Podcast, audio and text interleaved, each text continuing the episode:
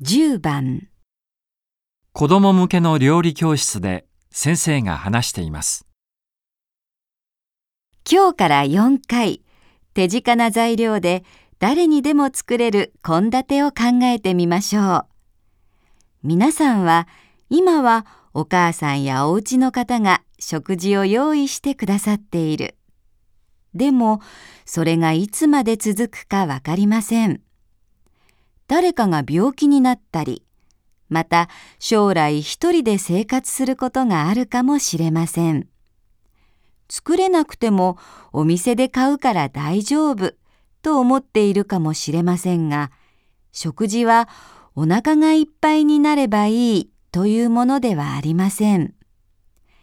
食べ物で健康になったり病気になったりすることもあります。自分で作れれば何より経済的だし安全です。じゃあ始めましょう。先生は何が大切だと言っていますか？1、料理してくれる人がいること、2、健康的な食事をすること、3、経済的な料理をすること、4